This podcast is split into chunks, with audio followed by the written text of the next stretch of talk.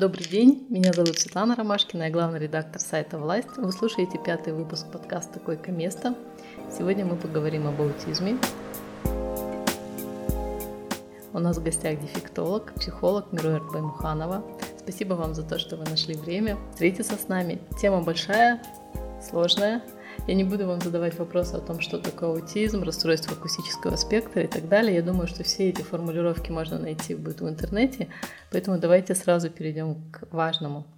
Я знаю, что когда к вам приходят на прием с ребенком, вы спрашиваете о сне. У вас есть целая анкета, там много вопросов о том, как ребенок спит, во сколько он ложится, как просыпается и так далее. Почему это важно и почему плохой сон в детстве может привести к большим проблемам? Добрый день. Очень рада присутствовать сегодня на беседе с вами. Что такое сон?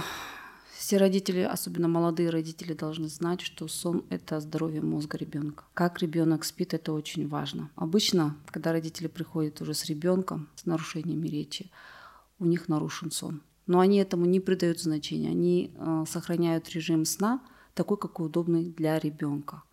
Они просыпаются ночью где-то 2-3 и ходят до утра, играют засыпают под утро, потом днем спят, то есть у них нарушен вообще график сна.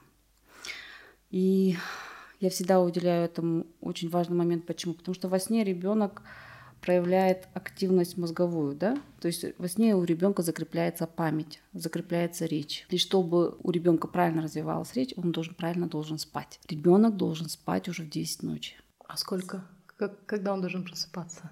Он должен проснуться если это ребенок до 4 лет, он должен проснуться где-то в 5-6 утра уже. Почему? Потому что ему уже нужно сходить в туалет. Мочевой пузырь наполнен, да, идет сигнал в мозг, что ему надо сходить в туалет. Поэтому в это время уже маленькие дети, малыши просыпаются. Ведь недаром говорится вот эта народная мудрость, что старики и малые дети просыпаются одновременно. Они просыпаются рано утром и рано ложатся спать. Поэтому очень важно, чтобы ребенок уже в 10 ночи спал. Почему именно в 10 ночи? Потому что именно с 10 до 2 ночи во сне закрепляется память. Это очень важно. У нас еще есть такой вопрос, просыпается ли ваш ребенок ночью? Да, чаще всего все родители говорят, да, он просыпается ночью, но почему-то невропатологи к этому никакого внимания не проявляют. Это первый признак, это первый симптом нарушения неврологии у ребенка. Ребенок должен ночью спать крепко до 5-6 утра. То есть никакого короткого сна? Нет, никакого короткого сна не должно быть. Потом такой второй момент. Как ребенок спит? В какую позе он спит? Если мама говорит, что он спит, загибая голову назад, это означает, что у ребенка есть неврология, у него есть черепное давление. Это тоже должен родитель знать. Если ваш ребенок спит, загибая голову назад, это первый признак, когда вы должны обратиться к невропатологу. Еще один момент. Если у ребенка руки, ноги очень холодные во сне, вроде бы ребенок лежит в тепле, да, он укутан, то есть одеяло сверху, да, но когда вы его открываете, как родитель подходит и трогаете ручки-ножки, у него ручки-ножки бывают очень холодные, они ледяные. Это разница температуры между конечностями и температурой тела, да. Это первый признак, опять же, плохой неврологии, то есть это сосудистая дистония, да, вегетососудистая дистония, и это очень плохо для чего? Если будет резкий скачок температуры при вирусных заболеваниях, да, у ребенка могут спровоцироваться судороги. Это опасно. Поэтому за этим тоже родители должны следить. Потом молодые родители не знают, как ребенок должен засыпать. Это отдельная история, очень такая интересная история. Как засыпает ваш ребенок? Молодые родители рассказывают, ну как, мы телевизор включаем, мультики, и он часа два смотрит, потом вот так и отключился. Представляете, Мир Трацевина говорит, без проблем отключается. Я говорю, а еще что вы делаете? Он говорит, ну, а другие родители говорят, а мы качаем, на подушку положим ребенка между, на, на, на ноги, да, и качаем его. Он там за 40 минут мы его укачиваем, он засыпает. Ребенку уже 2-3 года. Представляете, да? То есть родители его качают 40 минут. Туда-сюда, туда-сюда, да? Еще один момент, когда родитель говорит, что мы даем ему соску с бутылкой. Бутылка, соска, там кефир. Всеми любимый биос или молоко. Да? И ребенок специально эту соску сосет, лежит, сосет и засыпает, а ему уже три года. И это родитель тоже считает нормальным. На самом деле это неправильно. Вот эти все моменты, что ребенок засыпает с телевизором, эти моменты, что ребенок засыпает, когда его укачивают. Некоторые родители даже в машину специально ребенка сажают, полчаса катают, чтобы он уснул, а потом потихоньку его заносят домой, чтобы он дальше спал. Да, есть такие моменты у родителей. И момент, когда ему дают соску с бутылкой, когда он уже давно находится на другом питании, да, он уже не сосет каши, но он обязательно перед сном должен выпить вот такую большую бутылку кефира. Это все моменты, которые называются засыпание со стимуляцией. То есть ребенок засыпает со стимуляцией, он не сам переключается на сон. Мозг должен научиться сам переключаться на сон. Это уже должно произойти в годик. Годик, ну там, год и три месяца, это уже край. Ребенка положили рядом, погладили, что-то рассказали ему, спели, да, и ребенок моментально сам засыпает. Так мозг и переключается на сон. Это способность мозга переключаться с актива на пассив. Это какая-то какая задача, которую ежедневно мозг должен учиться у ребенка решать. Если мы ему помогаем тем, что мы его стимулируем, то есть мозг до сих пор не научит сам решать эту простую задачу для него. Это первое уже нарушение. Ну и со стимуляцией, это же опять же, когда память нагружается, у вас есть фон, звук, да, вот этот телевизор работает, ребенок засыпает. Это момент, когда память же опять же у ребенка плохая будет. И это тоже родитель должен знать. А к чему может привести такой плохой сон в итоге? Плохой сон в итоге может привести к задержке речевого развития, к плохой памяти, застреваемости, к истеричности и таким особенностям характера, которые будут неудобны для вас в будущем. То есть он может подолгу зацикливаться на чем-то, что-то снова-снова повторять, какую-то тему снова-снова, как бы сказать, в ней все время находиться, зацикливаться. То есть это все зависит от сна, как ребенок засыпает, сколько он спит, во сколько он просыпается и как он спит днем. Многие родители не знают, что ребенок должен днем спать не больше, ну, полтора-два часа – это край. Всем родителям, я понимаю, удобно, что ребенок спит 3-4 часа. Все бабушки говорят молодым родителям, не буди его, он, он маленький, он растет, ему нужно много спать. На самом деле не, нельзя много спать. Это категорически нельзя разрешать ребенку много спать днем. Почему? Потому что днем у ребенка желудочка, ну, у мозга накапливается жидкость, она никак не уходит. И получается, если ребенок спит очень долго, черепное давление внутри головы увеличивается. То есть у него головная боль потом будет. И потом он долго будет засыпать во время ночного сна. У него плохой будет ночной сон. А что важно для ребенка, для его здоровья, для его мозга? Важен только ночной сон. Очень важен ночной сон, качество этого сна. Поэтому если ребенок днем спит 3-4 часа, у него будет очень плохой ночной сон. У него будет плохая память, опять же, плохая речь. Это все взаимосвязано. Родители считают, что дневной сон должен быть после четырех. Как вот тут удобно, да? Ребенок проснулся в 11 утра, потом дневной сон у него идет с 4 до 6 до 7 часов. Тогда когда он должен засыпать? Шестичасовой диапазон времени активности есть у ребенка. Когда вот он проснулся, и 6 часов он в активности находится. Посчитайте, если он в 7 вечера проснулся, во сколько он ночью ляжет спать? 2-3 часа ночи, да? И все. Память в это время уже не закрепляется, уже сон бесполезный. То есть с двух часов до, до 11 утра он просто находится в таком поверхностном сне он бесполезен для ребенка, для его мозга, для его развития он вообще, как бы сказать, по, противопоказан. Поэтому дневной сон тоже очень важен.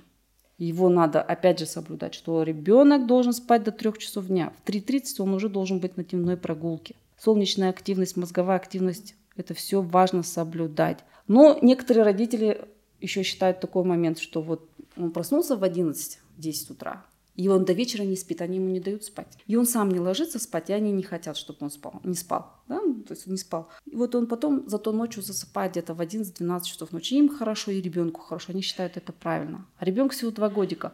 Запомните, дорогие родители, ребенок до 4-5 лет днем должен обязательно спать. У него должно быть переключение. Мозг должен отключиться, а потом включиться. Ему обязательно должно быть такое, знаете, как короткий отдых. Для чего? Чтобы не было замыканий, как вот если таким вот доступным языком рассказать, чтобы ребенок не думал и не жил все время на переутомлении. У маленьких детей мозг через каждые 6 часов должен иметь передышку. Вот эта передышка 92 часа у ребенка обязана быть в дневном рационе. И поэтому сон это очень важно. А вот э, часто можно услышать историю о том, что ребенок нормально развивался, начинал говорить, потом полтора года получил вакцину и переставал говорить эти простейшие слова, которые он умел до этого. И родители это начинают связывать сразу же с прививкой. Вот так ли это? Насчет вакцины, я не считаю, что это имеет что это есть главная причина отката у ребенка. Э, родители приводят разные примеры. в полтора года, почему речь исчезла. Мама говорит, я уехала в командировку, через месяц приехала, и ребенок меня не узнал. После этого он перестал разговаривать. Это момент такой, да, когда разрыв с родителями идет. Потом бывает момент такой, что родители говорят, вот он резко, собака залаяла, и он испугался, и после этого вечером он уже молчал, сидел. Третий вариант родителей, которые говорят, что вот наш ребенок долго болел, у него была там вирусная дифтерия, там все такое, он стемпературил две недели, после этого он как бы все замкнулся в себе и перестал разговаривать. То есть у всех совпадает временной поезд. Начиная где-то с полутора лет, года шести, года восьми месяцев, у ребенка потихоньку спадает речь, и потихоньку к двум годам она полностью исчезает. То есть тот ребенок, который говорил мама, папа, ата, апа, ашап, да, он перестает этим пользоваться, он просто смотрит на вас и опять же только вокализирует, лепечет что-то. И родители пугаются этого момента. Но на самом деле это не так. На самом деле вакцинация, да, прививка м, ухудшает состояние ребенка. Это правда. Она ухудшает состояние ребенка, если у него есть плохая неврология, если у него слабая нервная система. это надо учитывать, когда вы идете к прививке делать прививку, вам надо обязательно сходить к невропатологу, проследить многие моменты у ребенка, как он спит, как он ест, как он ну, вообще какой он активный, когда вы с ним разговариваете. Да, все эти моменты вы учли, невропатолог сказал, ваш ребенок здоров, вы можете делать прививку.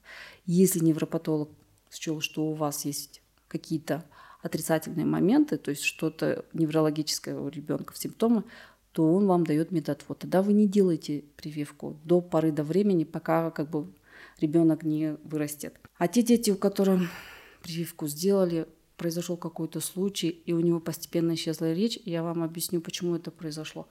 Произошло только из-за того, что каждый ребенок, у ребенка исчезла речь. Почему? Потому что у него ушла, ну, то есть ушел такой рефлекс имитации, рефлекс подражания. Каждый ребенок рождается с определенным количеством безусловных рефлексов врожденных. Многие из них исчезают к определенному возрасту, то есть по месяцам прям исчезают. Вот этот рефлекс подражания, он у каждого ребенка нормотипичный он или ребенок с нарушениями, да, он рождается с ним, и он у него существует до полутора лет. Но потом он постепенно-постепенно угасает. Если ребенок имеет нарушение, у него страдает память, он не, пере, не делает перенос опыта, да, рефлекс исчез, то что с ним происходит? Он все это потерял. Он не может это вспомнить, у него нет памяти, он не может делать перенос. Опыт переноса у него не происходит. Нормотипичный ребенок как этот момент переживает. Бывает, что он полдня такой, как в ступоре ходит. Бывает, что мама говорит, он 3-4 дня тупит просто миротворценно. Посмотрите на него, да? На самом деле у него такой момент подошел, когда рефлекс ушел, и он адаптируется к новым своим способностям. Он теперь активизирует свой опыт перенос навыков, и он на основе этого дальше пытается уже говорить. Понимаете, все это как происходит. Вроде бы все как бы шло гладко, гладко, но когда у родителей как бы конкретно расспрашиваешь, понимал ли он, понимал ли, когда вы его звали с другой комнаты, когда у него что-то болело, он вас кричал, говорил, мама, мама, к вам именно подходил, а не к папе. Да, родители сидят на тебя, смотрят, думают, вспоминают такие моменты, что на самом деле, оказывается, ребенок просто повторял. Он повторял лепетные губные слова все, он повторял жесты, которые мама показывала, но в то же время он их не, не до конца понимал, не, не до конца связывал именно с этой ситуацией. Не, не, не, неосознанно он это делал, да, получается? Да. Другой, другая форма есть, когда почему речь исчезает при детской шизофрении. Два с половиной, где-то в это где-то в двум годикам бывает шуб, называется, да, когда у ребенка планомерно речь исчезает. То есть ребенок уже разговаривал предложениями, хорошо контактировал, и он потихоньку теряет свою речь. Это бывает, конечно, очень редко, но бывает. В вашей практике было? Да, так? да. У меня была девочка, потом еще два мальчика были, которые потеряли речь постепенно, постепенно, уже к пяти годам девочка у меня практически не разговаривала и не понимала, что ей говорят. То есть такая форма деградации назад. Ну, это как-то корректируется, лечится? Это, или... наверное, больше всего лечится. Лечится, да? Да. Вот о лечении очень часто при задержке речи назначают нейролептики. Насколько это актуально вообще? Стоит ли? Оправдывается, оправдан ли риск я ничего не хочу такого лишнего сказать, потому что этот вопрос очень острый в нашей сфере. Если бы я смогла выучить английский язык, то я бы обкололась и кортоксином, и выпила бы пачку гамалона, если мне было бы легче выучить английский язык. Да? Но на самом деле это просто так не происходит. Язык ты все равно учишь, правильно? Каждый день уроки, тренировки, ты выучишь этот язык только через тренировки и обучение. А когда невропатологи предлагают вылечить задержку речи, ну, каждый невропатолог, наверное, ссылается на то, что он просто активизирует мозг через химические препараты. Когда я родителям говорю, что такое прием нейролептиков для ребенка два с половиной года, у которого неврология это здорово, то есть он здоров, неврологически у него здоровый мозг, но он еще не разговаривает, не понимает, да, у него есть задержка речевого развития, но невропатолог предлагает родителям разные нейролептики, которые провоцируют активность мозга. То я родителям всегда объясняю на своем языке, что это хими- химиотерапия. Вы делаете химиотерапию для головного мозга ребенка. То есть вы ему даете те препараты, которые в течение двух-трех месяцев возбуждают нервные волокна. Если происходит возбуждение, авось какие-то нейроны между собой слипнутся и начнут ходить правильно, то есть появятся слова. Да, во многих случаях это провоцирует речевую активность. Да, ребенок начинает больше лепетать. Да, у ребенка появляется какая-то любознательность даже в игровой деятельности, да, но это не оправдывает прием таких химических препаратов, в которых написано во всех этих препаратах написано, что они предписаны для детей старше 14 лет. Но это же не зря. Я несколько лет ездила в Вену и работала с терапевтами в Вене по сенсорной терапии, по нейропсихологии. И я вам скажу, что у них детей не направляют на лечение. То есть если у ребенка есть задержка речевого развития, невропатолог, конечно, у них смотрит, но у них в основном все направление идет на лечебную физкультуру, на сенсорную терапию, на разного вида массажа, там бассейн, активность физическая в разной форме, да, это все у них работает комплексно, но они не лечат препаратами. Ну, у нас можно получить такие услуги? То есть комплексно как-то? Да, у нас есть очень много коррекционных центров. Есть частные коррекционные центры, есть, конечно, центры, которые государственные, есть на, фонд, на фондах. Есть родительские фонды, которые открывают разные центры. То есть у нас в Алмате и в Астане это очень развито. И вы можете несколько десятков даже в интернете их найти. Да. Но они тоже делятся между собой. Ну вот как найти хорошего специалиста? Ну, это получается реклама самого себя, да? Ну, вы бы на что обращали внимание при выборе дефектолога, невропатолога? На диагностику, которую делает вам специалист. Всегда родители приходят с диагностикой от других специалистов, да, и они там пишут ранний детский аутизм, там сенсомоторная алалия. Хотя, если по закону, никакой частный специалист в частном кабинете не имеет права ставить такой диагноз. Это имеют право делать только в государственном учреждении, где сидит врач-психиатр. То есть это делают в ПМПК или в психиатрической клинике. Да? Но наши психологи, дефектологи, ну, они имеют право ставить чисто педагогический диагноз. Это нарушение эмоционально-волевой сферы, задержка речевого развития, там, алалия, там, речевые диагнозы. Но никак не, мы не можем ставить такой психиатрический диагноз, который называется ранний детский аутизм или еще куда более тяжелее.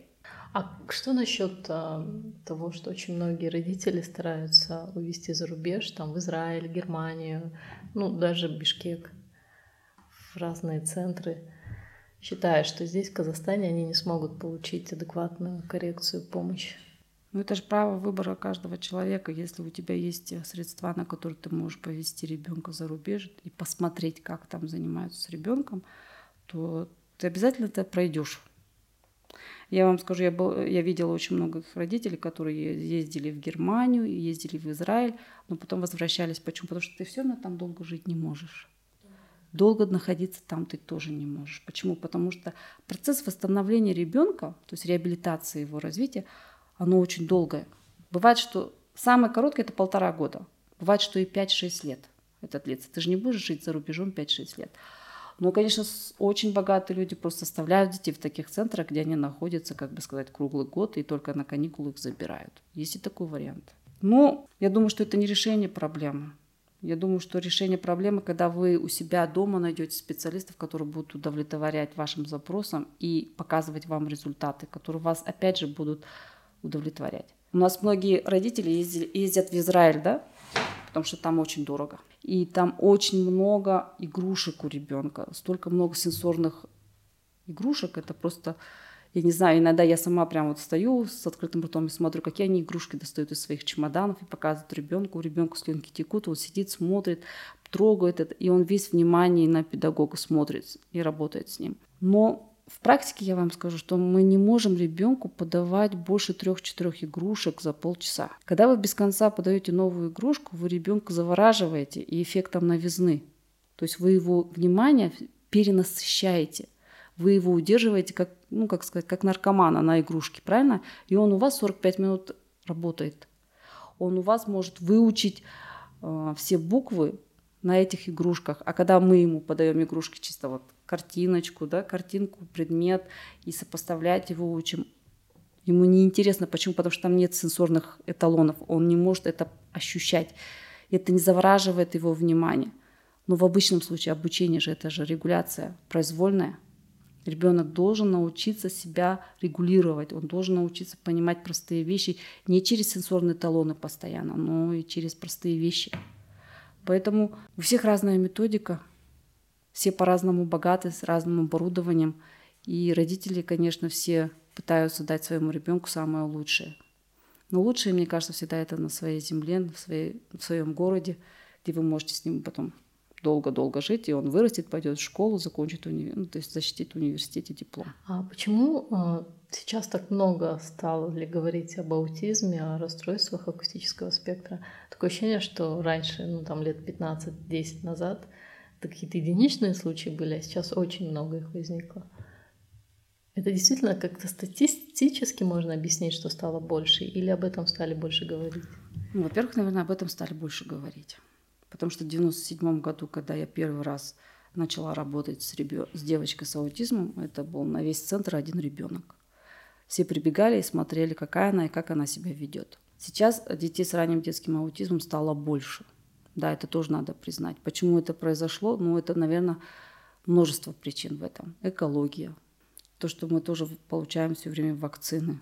Мы кушаем продукты, которые, а, ну, как бы сказать, как сейчас говорят, без ГМО, да, ГМО очень много, да, есть наследственные факторы, тоже играют очень большую роль. Ну и все-таки диагностика, наверное, сейчас стала намного лучше. Сейчас в основном в каждом нарушении есть аутистический спектр. Почему? Почему его так много, да? Ну, потому что наверное, сложные нарушения, их стало больше. И аутизм везде сопутствующий, ну, аутистический спектр сопутствующий. Почему? Потому что ребенок не имеет речи, он не может коммуникацировать. Если он не может коммуникацировать, это значит нарушение. Это нарушение приводит в аутистический спектр его. Но это не есть сам аутизм. Родители все время путают. Нам написали, что мы в этом спектре, значит, у нас есть аутизм. Я говорю, нет, это означает, что у вас есть аутистические особенности, но вы в спектре, да? Почему? Потому что у ребенка в 5 лет у вас нет речи, у него есть одни стимуляции. Он неправильно понимает то, что вы ему говорите. То есть диагностировать, что именно первично, очень тяжело. Значит, вы находитесь в спектре. Но если мы все кашляем, ну вот мы кашляем по разным же причинам, да? Мы кашляем, потому что у нас ОРВИ, кто-то кашляет, потому что у него аллергия, кто-то кашляет, потому что у него туберкулез, да? Но мы все с этим симптомом, симптом кашель. Тут же то же самое, симптом аутистических особенностей, да, он есть у многих нарушений. Поэтому только по ходу реабилитации выясняется причина, почему у ребенка были такие нарушения. Только по ходу реабилитации. И потом родители должны знать, что ранний детский аутизм только до 18 лет – только до 18 лет. Как ему стукнет 18 лет, ему поставят. У него есть всего два выхода. Ему поставят психопатию шизоидного типа или ему поставят шизофрению. Всего два выхода. Да. Если при хорошей реабилитации, то есть родители занимаются ребенком, ранняя диагностика, ранняя реабилитация, то я вам скажу, что 70-80% дети выходят в норму. То есть они реабилитируются.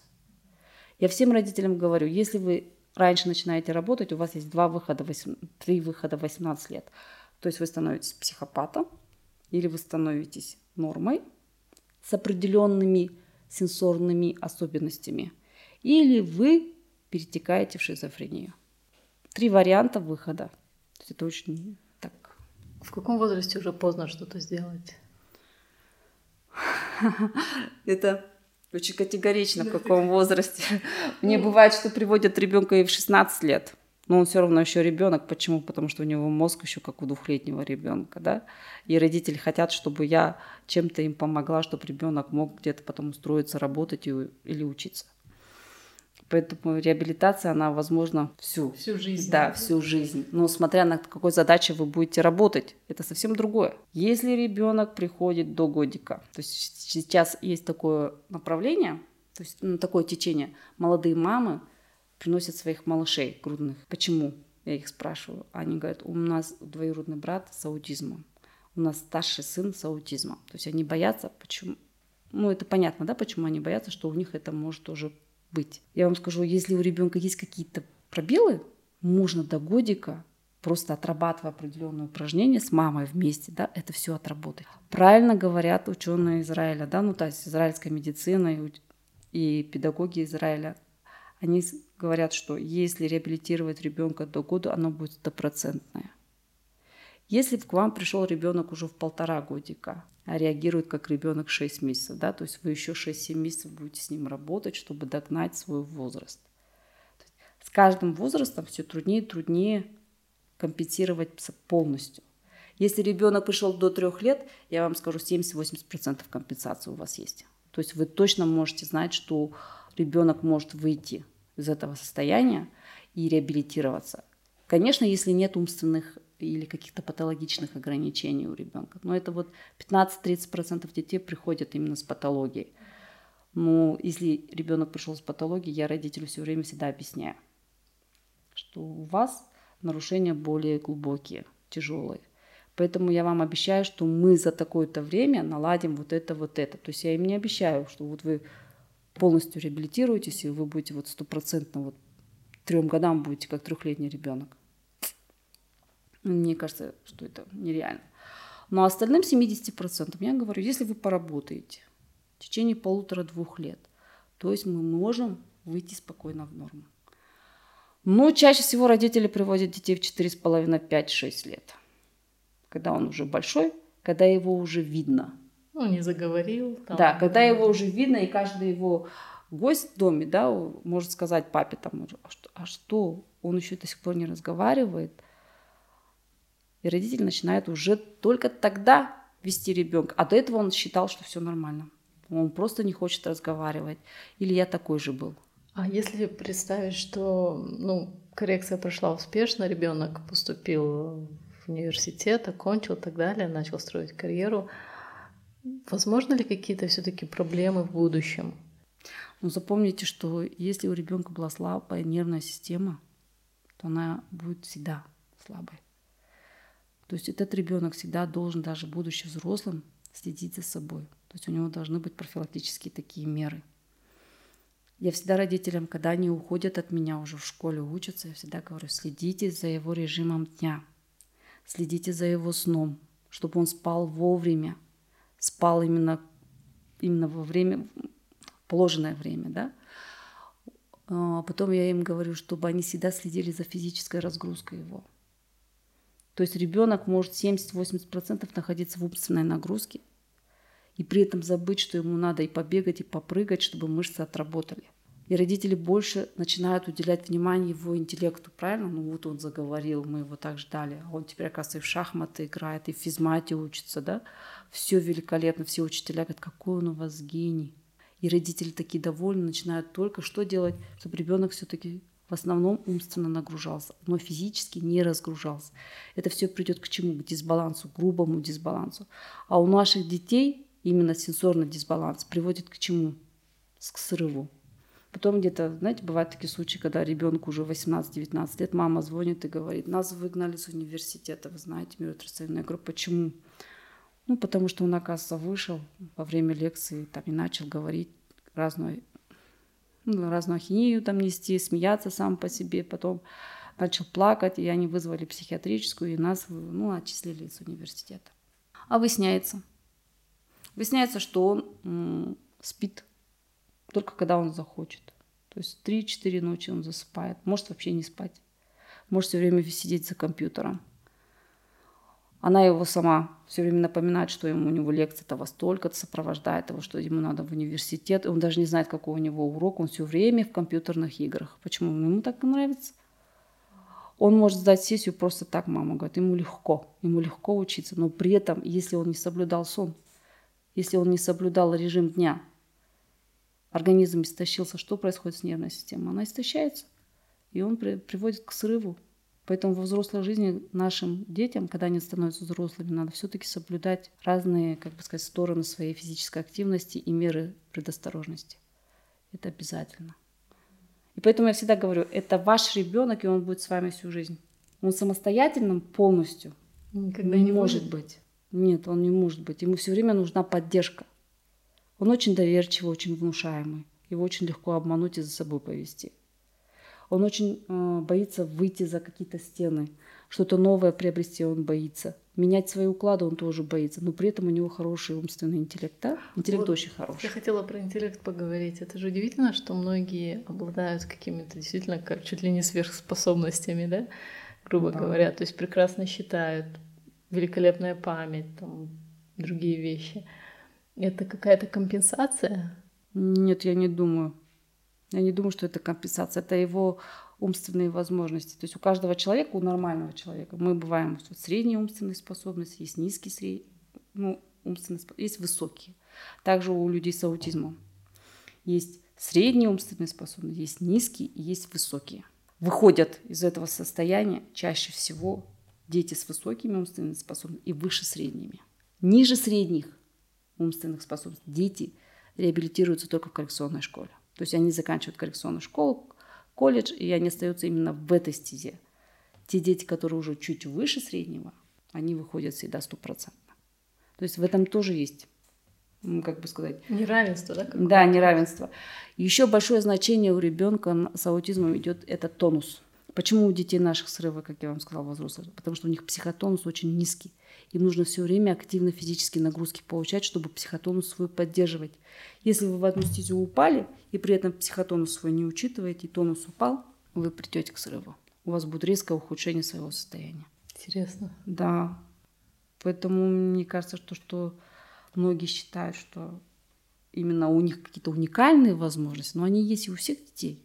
Если такой процент соотношения взять, то у них есть у всех детей. У кого-то очень хорошая зрительная память, да, он увидел, все. Он даже не читает, он просто там в голове читает эти строки, да.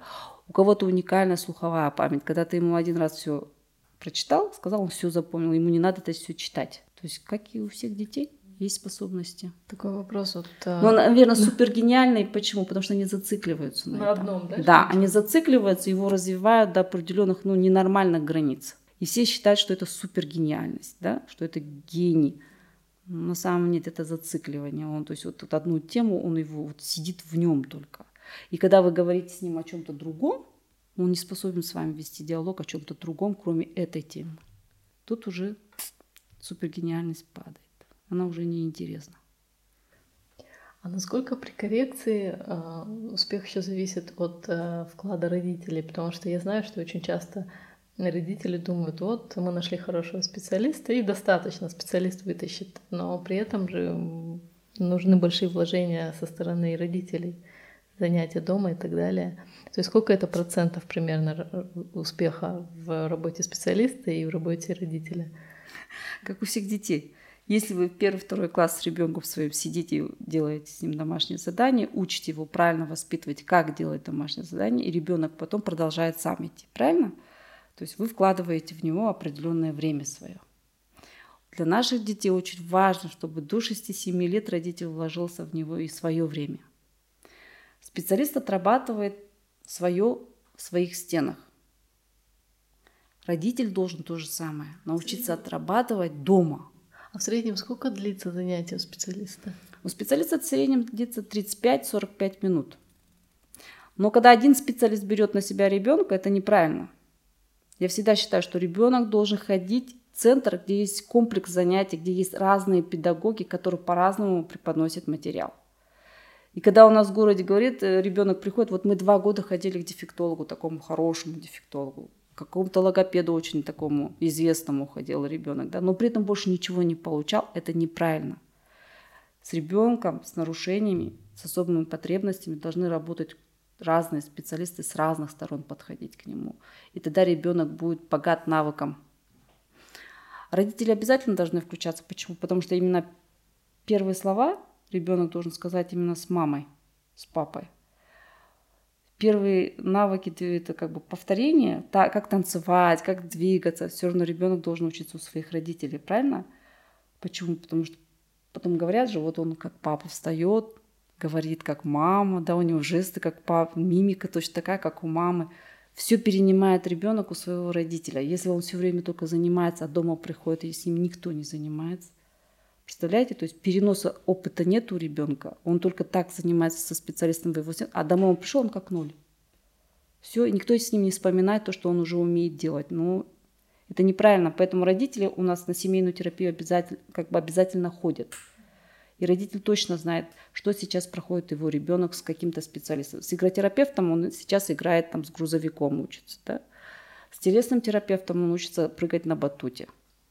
С нейропсихологом он учится решать задачу на полу, там, типа, разбирать, группировать предметы, ползая на четвереньках. И это все мама знает. Почему? Потому что она повторяет это все дома с ним. Тогда его опыт и знания, они всегда актуальны и дома, и в центре. И это стопроцентный выход для ребенка из этого состояния. И это родители должны всегда помнить, что не только специалисты должны работать, но они тоже. Почему? Потому что ну, со специалистом ребенок находится полтора, ну, три часа самую... Неделю, да? Нет, вот в центре, ну, у нас в центре, например, трехчасовые занятия. За три часа ребенок проходит 5-6 уроков. 5 уроков по 35 минут за три часа. Это реально. Он занимается с речевым терапевтом, он занимается с нейропсихологом, с игротерапевтом, с дефектологом и потом еще логопедом. Да? Вот он занимался, пришел домой. Но там он всего был три часа. Да? А дома он сколько еще находится в активе? 6-8 часов до сна. Правильно? Если родитель хоть что-то с ним повторит после дневного сна или там за 10-15 минут между, то у ребенка что делается? Всегда эти знания и навыки актуальны. То есть он, если со, со специалистом выучил, как здороваться, привет. Если мама это актуализировала дома, то он будет со всеми здороваться везде. Почему? Потому что мама с ним идет и в магазин, и в парк. Мама является тем объектом, который постоянно с ним переносит его все навыки. Понимаете? Да. Учитель сформировал навык, мама должна его актуализировать во всех местах, где бывает ребенок в течение дня. Это очень важно. И в гостях у бабушки он должен сказать привет. И на улице, когда мама с кем-то здоровается, должен сказать привет. И в магазине продавщице сказать привет. Тогда это знание актуально. Это правильно. А вам приходилось наверняка ставить диагноз, ну, уже взрослым людям. Ну, я диагноз есть, не имею права да. ставить, вы же понимаете. Ну да, но заниматься тоже какой-то коррекцией. Да. Бывает так, что человек э, рос, рос, вырос, стал уже взрослым, чего-то добился, и вдруг обнаруживается, что у него есть, кажется, всю жизнь были какие-то проблемы, и да. нужна помощь. Ну, я вам скажу честно, что я консультировала только. То есть бывает консультация разовая, это месяц один раз он приходил и рассказывал, что с ним происходит, и мы с ним разбирали все эти случаи, ситуации и как из него выйти. Почему? Потому что это человек совсем другой. Он по-другому анализирует все, все ощущения, у него по-другому воспринимаются, понимаете? То, что мы обычно так думаем, что это, о, это нормально, может сделать, он считает, что это нельзя. Четкие правила, соблюдение этих правил. Если нарушение идет этих правил им самим, он это тяжело переживает, он снова-снова к этому возвращается, он пытается его исправить. Должно быть по правилам, по, ну, как ритуализировано, вот именно так, как у него заложено. И он строго их соблюдает. Если у него так произошло, что он не смог, то он это тяжело переживает, и я ему помогаю это пережить. А как он понял, что ему нужна помощь? Чаще всего это, наверное, люди с высоким интеллектом, которые в конце концов, проанализировав все свои особенности, поняли, что у него есть эти особенности. И если обратиться к специалисту, то это им как бы, ну как сказать, если ты это переживаешь с кем-то вместе, это уже как бы не проблема. Это просто есть действительность, его можно принять. Если ты сам себе все время копошишься, но ни с кем об этом не разговариваешь, то есть это все время проблема, которая тебя гложет и съедает тебя. Ну вот он пришел, рассказал, что он так делает. Я все это прочитал в книге. То есть он уже сам прочитал все, он сам себе поставил диагноз. У меня есть такие нарушения, точно. Говорит. И мне мама всегда рассказывала, что я так-то, так-то делала. Это все совпадает. Вот я есть сейчас вот такой. Я говорю, да, вы есть такой. Я могу подтвердить и всю информацию ему обратно то есть его подать. самодиагноз, он подтвердился? Да, да он подтвердился. Ну, это видно по нему, что он но люди со средним интеллектом или чуть выше среднего интеллекта, которые работают, и у них есть особенности свои, но они не признают, что у них есть аутистические особенности. Да, мы с друзьями часто шутим, что мы у друг друга находим всякие особенности. Это сенсорные особенности. Понимаете, мы все по-разному анализируем ощущения. Первый признак аутизма – это нарушение э, анализа сенсорных ощущений. То есть человек по-разному воспринимает эти ощущения. У него есть или гиперчувствительность, или гипочувствительность. То есть он его не анализирует, он его не так анализирует. Из-за этого складываются наши особенности вообще. Да? Мы говорим, ой, я не люблю, когда со мной здороваются за руки. Но это не есть что-то аутизм, правильно? У тебя есть просто такая особенность сенсорная, что ты не любишь именно прикасания такие. У, в аутизме у человека есть очень много этих особенностей, ощущений. Поэтому такой, такая картина очень сложная возникает. А мы все думаем, что у нас тоже есть аутистические особенности. Но они у нас есть, да, в каких-то таких процентных соотношениях легких. Оно есть. А дислексия это тоже относится к каким-то таким нарушениям спектра или это никак не связано? Нет, дислексия не относится к нарушениям аутизма. Вообще он не спектр, нет, это определенно другой диагноз. Это очень сложное нарушение, оно существует самостоятельно у ребенка. Дислексии в основном страдают дети, которые уже говорят. Поэтому это очень сложное нарушение. С ними работает определенно другой профиль специалистов. Сейчас вообще для, для людей с дислексией отрабатываются определенные центры. То есть это другое совсем направление работы. Оно никак не смешивается с, с работой, которую ведут дефектологи именно детьми с в аутистическом спектре. А вот все-таки очень часто люди спрашивают, почему все-таки э, а, дети, у которых такие нарушения, не смотрят в глаза? Почему они не смотрят? Потому что у них есть гиперчувствительность именно в, глазных, в глазах рецепторов. Им больно. Им, они гиперчувствительны просто.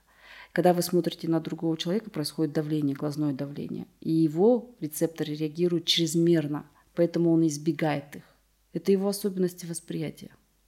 Ну, это тоже можно а, как-то скорректировать. Это можно натренировать, да. Но это его гиперчувствительность, она все равно при нем останется всегда. На всю жизнь? Да, ну, если вы родились с какими-то особенностями восприятия, то есть вы с ней будет, вы ее можете какой-то процент компенсировать, то есть приучить себя адаптировать, но эта чувствительность у вас будет. То есть почему у нас есть дети, которые потом вырастают, они до сих пор не носят, как бы сказать, не застегивают пуговицы, да. Почему? Потому что у них здесь есть очень большая зона гиперчувствительности. Или вот эти даже вот этикетки любые, они чувствуют и требуют их, чтобы быстро срезали. Гиперчувствительность именно кожной, да, кожных рецепторов. Это тоже есть. Есть чувствительность, когда ребенку больно, но он не чувствует. То есть обратная сторона монет. То есть он падает, бьется, его все бьют, и он не чувствует боли. Почему? Потому что у него нарушены глубинные рецепторы. То есть он не воспринимает эти сигналы, и мозг они не доходят. Поэтому вот это вот, то, что вы говорите, не смотрит в глаза, это определенная его гиперчувствительность именно рецепторов, которые находятся в глазах. Вот во время карантина я знаю, что вы перевели работу онлайн. Да. А, вот этот опыт, каким оказался? Ну, мне, наверное, как профессионалу это было легко. Но моим ученикам молодым специалистам это было очень тяжело. Почему? Потому что все люди находились в изоляции. У них не было возможности купить мячик. Оказалось, что у них у всех дома нет определенных игрушек, которые соответствуют его возрасту. Понимаете? Никуда выйти нельзя, и надо заниматься именно теми предметами, которые находятся внутри дома, вот Вот они есть, вот кружка, коробка, там ящик. И мы занимались именно с этими предметами. А многие специалисты, они же привыкли что классические там пирамидка, машинка, мишка, грузовик, веревка, да, это все должно быть вот в оборудовании. И когда я молодым специалистам читала по онлайн-лекции, что надо именно это же задание сделать с другими предметами, которые есть в быту у ребенка, они бедные, конечно, и для них это было шокотерапия, да. Но я вам скажу одно, что онлайн для детей с особенностями в развитии это очень тяжелый процесс. Это очень тяжелый процесс практически он эффективность падает. Почему? Потому что ты по онлайн родителю не можешь поднять технику подачи материала, правильно? Ты ему можешь дать методику, которая на его уровне доступна. Оно такое простое, доступное. И родитель пытается его выполнить. Но родитель сам находится в, истощенной, в истощенном состоянии, потому что он сам в изоляции находится, правильно? Да. Тут происходят срывы постоянные. Ты терпеливо сидишь в скайпе и наблюдаешь этот срыв. Потом с ним вместе это переживаешь, анализируешь. Вы помогаешь ему выйти из этого, чтобы ребенок не пострадал. Онлайн для наших детей вот это очень тяжелый процесс. Хотя, как бы Министерство образования, везде все говорят, что мы все будем в онлайне работать еще некоторое время. Да, мы согласны. Почему? Потому что это опасно для здоровья ребенка. Поэтому мы все сейчас учимся правильно подавать методики именно в онлайн. Но для наших детей это очень реально тяжело. Вы вот упомянули родителей, которые тоже срываются. Я себе примерно только могу представить, какой для них огромный ну, шок, да, когда они понимают, что у ребенка проблемы. Вот как родителям с этим справиться? Работаете ли вы отдельно как-то с ними? Нуждаются ли они тоже в терапии какой-то? Ну, я, ну, давайте скажем, что во всем мире, когда ребенку ставят такой диагноз, с родителями отдельно работают психотерапевты они помогают родителю принять действительность и актуализировать себя на данный момент, чтобы помочь своему ребенку, актуализировать все свои силы, то есть поднять свои ресурсы. Это делают психотерапевты, которые обучены этому. Это психиатры, правильно? Это медицинские психологи. В нашей стране это очень малое количество специалистов, которые могут помочь родителю осознать свое состояние и принять действительность. Я всегда стараюсь направить родителя к другому специалисту, чтобы он прошел реабилитацию себя, чтобы он принял это все. Да, направляю. Но бывает, что иногда я сама работаю. Когда он приходит вместе с ребенком, он переживает этот момент, и я его состояние начинаю актуализировать и поднимать, чтобы он справился с этой задачей. Это очень тяжело. То есть папа, ну, например, папа, папа мужчины, да? Мужчины бывают очень категоричным, или он должен сделать сейчас, или никогда. И трясут своего ребенка, там, типа, давай, вставай, и при этом не понимают, что он сейчас не может актуализировать, концентрироваться, решить задачу. В эти моменты ты стоишь рядом, учишь папу, как это воспринимать, как это вообще происходит в голове у ребенка, как он это все видит и ощущает. То есть это очень долгий процесс. Реабилитацию в терапии родитель получает, когда он занимается вместе со своим ребенком. Поэтому это должен быть определенный уровень специалиста, чтобы он ему объяснил, что чувствует сейчас его ребенок, как он думает и почему он так поступает. Потому что все время у родителя вопрос, почему он себя укусил? Ну вот посмотрите, говорит, почему он себя кусает? Он кидает в другую сторону, хотя я же его прошу, говорит, кинуть мне мяч. То есть возмущения очень много, и они не понимают, почему ребенок это делает. Я вот поэтапно каждое действие ребенка прям расшифровываю, сижу, чтобы родителю было это понятно. И когда я говорю, ребенок кидает в сторону, но не вам. Почему? Потому что ваш ребенок кидает в сторону, как ребенок 6-7 месяцев. Он кидает назад все предметы, которые вы в руке. Он такой, да, вы знаете, точно. Когда он научится кидать вам, когда он научится прослеживать, когда падает любой предмет на пол, вы его кидаете, и ребенок смотрит, прослеживает, куда он укатился. Только тогда, после этого, ребенок может кидать в какую-то определенную сторону. То есть я и это объясняю. И только после того, когда родителю становится все ясно, он становится спокойным. И когда у него что-то получается, то есть он научил своего ребенка чему-то, он уже становится быть уверенным в себе, что все будет хорошо. То есть они через некоторое время, там через 3-4 месяца, ко мне приходят на урок такие уверенные, такие самодостаточные. Ну и что, что у него проблема, мы все решим. Да, Миру Тарсетовна говорю, да, да, я пока на Луну не собираюсь, говорю, я, мы все решим. Но это на самом деле стопроцентная такая, как человек выкладывает себя в этом процессе. Ему очень тяжело. Бывает, что родитель все-все делает, делает, делает. Все, помог своему ребенку. Ребенок заговорил, пошел в садик, все у него хорошо. И тут родитель съехал. Ну, как, как сказать, это съехал, да? Ему стало плохо. У него стали разные проблемы со, именно со своей психикой. То есть у него невроз, у него депрессия. То есть все, что он пережил, оно все-таки приходит к тому, что человеку все равно нужно помочь. Он просто копил, копил. Копил, копил, да, всю свою усталость, все свои обиды, все свои чувства вины, да, и все это в комом собралось и как-то вылилось вот так. Тьфу. Я поэтому всегда родителю говорю, вы позанимались полтора часа? Да. Повернулись, пошли отдыхать. А куда? Ну как куда? Спортом, бассейн, чашку кофе с подругой. Да? Все можно вам. Не надо все время быть в теме. Ну, если я сейчас скажу, что многие тераписты коррекционной педагогики советуют, что 6-8 часов надо быть в теме с ребенком, работать с утра до вечера, чтобы ребенок вышел из этого состояния, это неправда. Это неправильно. Если вы ребенка все время над ним стоите, да, представляете, у него что будет? У него депрессия будет.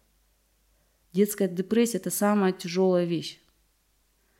Ребенка нужно нагружать столько, сколько ему можно и сколько перенесет его нервная система. Поэтому я родителю говорю, у ребенка должно быть 2-3 часа свободного счастливого времени, когда он предоставлен сам себе, играет, бегает, крутится, кусает, включает эту стиральную машину, да, сыпет этот порошок, все, что ему нужно, он эти 2-3 часа играет на свое усмотрение. Вы не, не имеете права туда вмешиваться. Это его жизнь, это его радость. У ребенка должен выделяться гормон радости, он должен быть счастливым. А если постоянно его 8-9 часов его активного времени его терроризировать, заставлять что-то делать, его постоянно учить, что у него служится, он устанет. У него та же самая депрессия будет, как и у родителя. Поэтому родителю тоже надо отдыхать, и ребенку надо отдыхать. У него должно быть счастливое время. Я родителям всегда советую, говорю, вот вы сегодня позанимались, Ребенок позанимался в центре хорошо, в бассейне поплавал, тренер его похвалил. Вы на прогулку сходили, да, да. А теперь сделайте что-нибудь ему еще супер приятно. Они говорят, а что? Ну а что он любит? Говорю, где он испытывает такой восторг?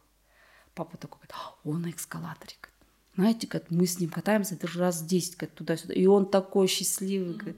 А другая мама говорит, ну мы возле фонтана постоим, и он весь мокрый, говорит, но он такой счастливый выходит после я говорю, предоставьте ему эти моменты, чтобы эти моменты восторга, радости у него присутствовали в жизни, чтобы он это ощущал каждый день. Ну, не каждый день, но хотя бы через день он был в этом состоянии. Это мои рекомендации всем. Абсолютно всем. Абсолютно всем. А как происходит сейчас подготовка специалистов? Вот вы говорили, что их не очень много сейчас. Есть ли проблемы именно в образовании?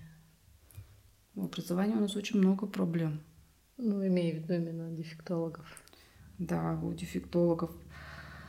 Ну, вы мне такой провокационный вопрос задаете, если я на него буду отвечать полностью, как я думаю, это опять же, да, университет, с которым я сотрудничаю, прихожу, прошу у них студентов, чтобы волонтеров, да, я вам скажу, да, образование у нас именно дефектологического факультета, оно очень бедное новые методы, которые уже существуют да, в коррекционной педагогике, они не актуальны в наших университетах, их не преподают этим студентам, они даже их не знают.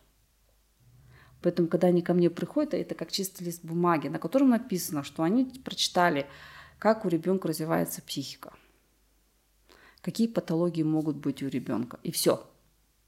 Методы расписаны только классические, типа пирамидки, кубики Каоса и там грузовика – другие методы нейропсихологии, речевой терапии, такое, такая система коммуникации, как ПЭКС, работа с карточками, да? а, телесная терапия, логаритмика, ритмическая музыка. Да? Эти методы они не проходили.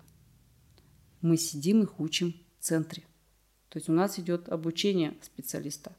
Не только работа специалиста. То есть специалист, прежде чем стать самостоятельным, Он в моем центре два года учится. Представляете? Он пришел как помощник специалиста. И он два года находится при нем, он не самостоятельный, он два года проходит каждый день онлайн-уроки, он проходит лекционные материалы, два часа с ним работает старший специалист по практике, то есть он его учит, разъясняет. Мало того, что он четыре года еще учился в университете. Шесть лет, получается. Да, да. И только через два года он у меня становится полноценным специалистом, который может самостоятельно вести какой-то блок уроков. Я ему не доверяю еще все, вы понимаете? То есть он год-два работает в одном блоке сенсомоторной коррекции, потом год-два работает в речевой терапии. И только-только там где-то лет через пять он полностью понимает, как все в комплексе работают. То есть это, это долгий такой процесс, как у хирургов, да? да. Вот они закончили мединститут, а потом они еще в ординатуре учатся, да, 2-3 года. В нашей коррекционной педагогике должно быть именно так. Вот он отучился 4 года, потом он приходит помощником специалиста и учится у него еще 2 года практики и разным новым методам, новым технологиям. Он учится актуализировать свои знания. Он этого не умеет. Но молодые Понимаете, они же очень амбициозные специалисты молодые, с дипломом. Приходят к тебе и говорят, вот я закончил на красный диплом, вот у меня так, говорит, хочу такую-то зарплату, такую-то нагрузку и работать именно вот с такими детьми, ну там типа с синдромом или там с ДЦП. Я сижу, слушаю и говорю, ну хорошо, я вам буду платить такую зарплату. Но вы мне тогда покажите, что вы умеете. Ну, говорит, ну я же закончила университет. Ну, я начинаю перечислять все методики. Вы владеете этой методикой? Нет. А в этой? Нет. Я говорю, ну тогда за что я вам буду платить такие деньги? Я согласна платить. Приходят профессионалы, которые просят у тебя зарплату такую-то. Я согласна им платить, потому что мне не надо ее учить. Правильно? Это самостоятельная единица, которая может функционировать в системе нашего комплексной работы. Но бывает, что приходят молодые, которые очень амбициозные, но они еще не понимают. И когда ты им все раскладываешь, да, они согласны, что они этого всего не знают. И потом у меня особенность в центре такая. Во всех моих центрах работают девушки, специалисты молодые. Все до 28, где-то так, до 25 лет. Почему? Потому что вот они университет закончили, 22, приходят, работают 5-6 лет, потом уходят. Потом я их отпускаю сама. Почему? Потому что за это время они выходят замуж. Правильно? Это же актуальный возраст для замужества. И потом у них уже падает тонус. К 30 годам у женщины падает тонус. Она рожает детей. Психотонус у нее уже низкий. Она готова к срывам. То есть она не выдерживает уже такую нагрузку эмоциональную, физическую, как выдерживают молодые девушки. Поэтому в моем центре всегда работают молодые специалисты. И когда родители приезжают и возмущаются, почему у вас такие молодые все специалисты? Я всегда объясняю, потому что у них высокий психотонус, большие возможности. Я их использую, обучаю, и они готовы специалисты, которые потом самостоятельно могут работать грамотно. И это очень важно. То есть это такая школа моя, такая школа, где специалист формируется в течение нескольких лет, 5-6 лет. И они становятся такими хорошими специалистами, которые можете провести и игротерапию, и телесную терапию, знают, что такое нейропсихология могут подать правильно речевую терапию. То есть это специалист-профессионал. А вы как справляетесь с этим? Ну, к вам приходят постоянно люди, и вы видите проблемы, с которыми они сталкиваются, как они это все переживают. Это, это же вы через себя тоже должны пропустить. Да. И, и это работа, которая не заканчивается, так что вы Постоянно, постоянно. Да, закрыли офис и пошли домой, все равно вы общаетесь с ними, они вам пишут и звонят и так далее. И родители пишут, и специалисты пишут по ночам, угу. все звонят. Я это все переношу, отвечаю. Истощение происходит обязательно. Раз-два в год я просто на месяц просто закрываюсь и ухожу куда-то, то есть где-то отдыхаю. Ну, прохожу разные тренинги со специалистами. То есть мы тоже как бы актуализируем все свои минусы, которые мы получили в ситуации работы. Диффузия все равно происходит. То есть те же самые страхи у родителя переходят на тебя, если ты их отрабатываешь с ним. Есть специальные тренинги профессионалов, где вы посещаете в раз-два в год, чтобы все это сбросить, проанализировать и опять себя чувствовать хорошо. То есть не, не существует такой реабилитации вот именно для вот специалистов, то типа идите туда, нет Ты сам себе выбираешь, какое направление тебе сейчас интересно, обучаешься, опять же проходишь тренинги и сам себя реализуешь. Спасибо. Центра реабилитации нет. Нет, это жалко. Да. Может быть, в будущем он будет. Спасибо. Вы слушали наш первый подкаст во времена пандемии «Койко-место». С вами были главный редактор сайта «Власть» Светлана Ромашкина, дефектолог, психолог Мируэрт Баймуханова и звукорежиссер выпуска Даниил Мусиров. Читайте «Власть» и будьте здоровы!